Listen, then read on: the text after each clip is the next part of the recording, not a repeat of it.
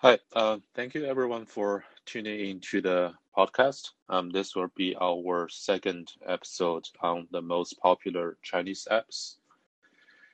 And yeah, uh, thank you everyone for listening to the first episode on one of the most popular games called um, Genshin Impact.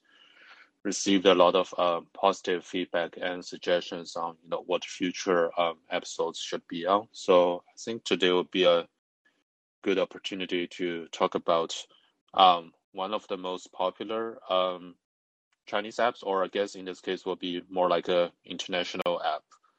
So uh, in United States and most other international markets, it's called uh, TikTok.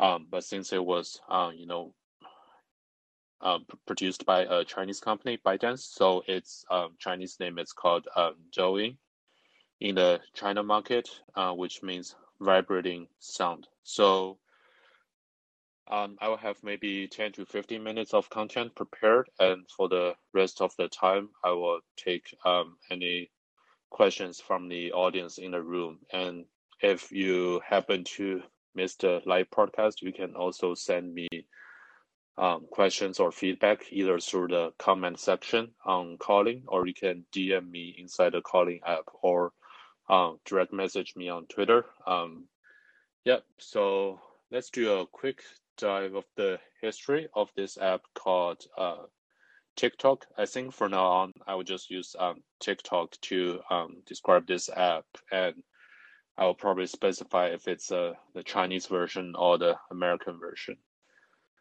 So actually, um, TikTok it was not its um, original name. So in 2014, uh, actually, there was this app called uh, Musical.ly, which is musical, uh, period ly.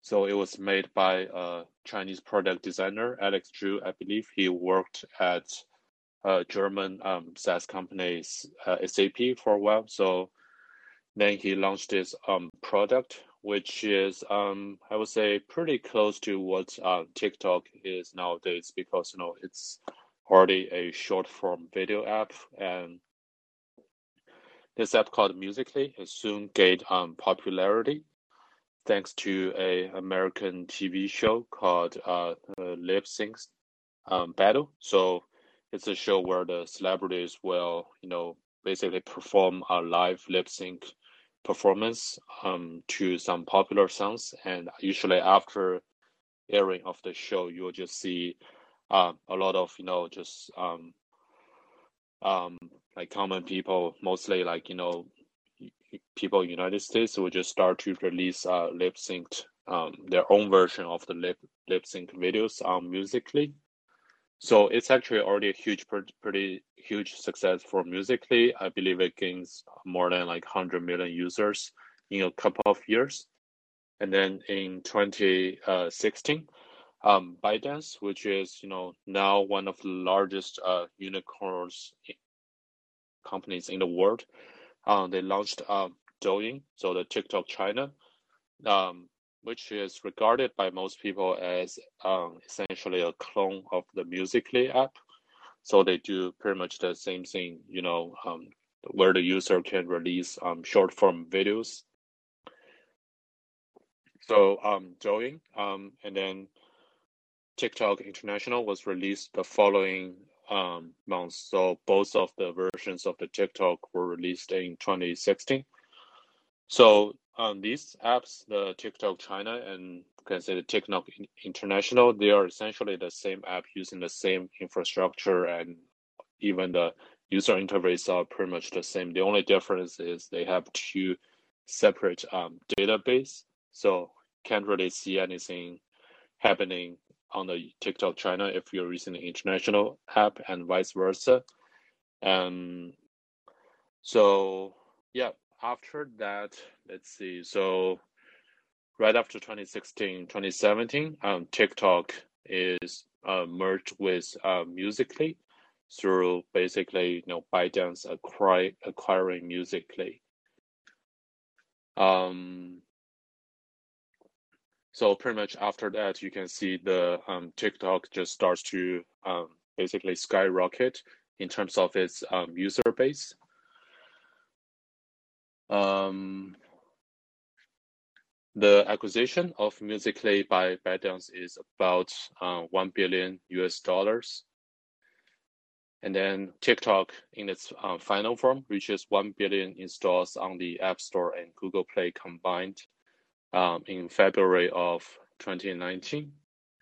And pretty much uh, after that, you know, TikTok just become one of the most uh, well-known social media platforms um, in United States and also in the whole global market. Um, I think in this episode we probably won't um, dive too deep into some of the you know legal and political issues related to um, TikTok. I will just briefly mention some of the past events. Um, yeah, mostly just because I haven't done enough research on these, and some of these are still ongoing events, so don't really have much to say. But if you really you're really interested about these topics, um, definitely leave, leave a comment or send me a message. I will definitely do a follow up episode, hopefully in a couple of months when you know some of the legal settlements are finished. So, yep. Um, let's see. So I think that one of the biggest news uh, happened in 2020 is that you know the former U.S. President Donald Trump he basically tried to um, ur- urge or just try to you know push um, ByteDance to sell TikTok to um, U.S. companies. I believe uh, Microsoft and Oracle they were the major um, bidders on this acquisition of um, TikTok uh, US. Um, so at that time, I think there were executive orders that banned any US companies to do transaction with um, TikTok. Um, I think included in that ban is another app called uh, WeChat, which is the most popular um, social media or messaging app in China. And we'll definitely cover WeChat in the future episode soon. So during these bans, I think uh, that didn't really uh, work out as planned by you know President former President Trump. So what happened in June this year is they basically just lifted the ban. So now um, TikTok US is just back to its normal. Um, however, you know it's still a totally um, independent um, app from the TikTok um, China version. Uh, so it still uses its own separate database. And um, so people in China can't really get access to TikTok US and vice versa. Yeah, so this is a pretty uh, interesting business story because, you know, ByteDance, the company behind um, TikTok, they don't, uh, they didn't really take any investments from the one of the big three, you know, tech companies in China. Uh, most people refer to those big three as like BAT. So it's Baidu, Alibaba, and Tencent. Usually, if you are like a internet or tech company that's uh, emerged after like the early, you know, 20 teens, so usually uh, one of these three companies will be involved involved in your um, growth of your business. They will either directly, you know, invest in you, or they could just uh, acquire at some point. So ByteDance is definitely um, the biggest like unicorn right now in the global market, and they never took any uh, money from the big three, um, BAT, and I think now they are already much bigger than the smallest of the old like big three. So it's much bigger than um, Baidu now. And I think um, we will do another future episode on ByteDance um, because before like TikTok, their um, most popular um, and most successful product is actually called um. It's uh, it basically means uh, headlines in Mandarin Chinese. Uh, so it's a news uh, aggregation app that once you open, you will just see the aggregation of news from different sources, and it'll be pretty interesting to cover that story. You know how uh, Chinese company can you know rely on this news aggregation app to become one of the biggest um, unicorns ever, and I don't think that ever happened in any other markets. Yeah, so that's pretty much it for the history of um, TikTok. Um, I'm sure I missed some of the details, and if the audience have any um, questions about the history, the present, or future of uh, TikTok, whether it's in US or in China, uh, you're welcome to uh, just ask me any questions right now or after the live broadcast ends. So I will just stay in this room for a few minutes in case people have questions. Yeah, thank you.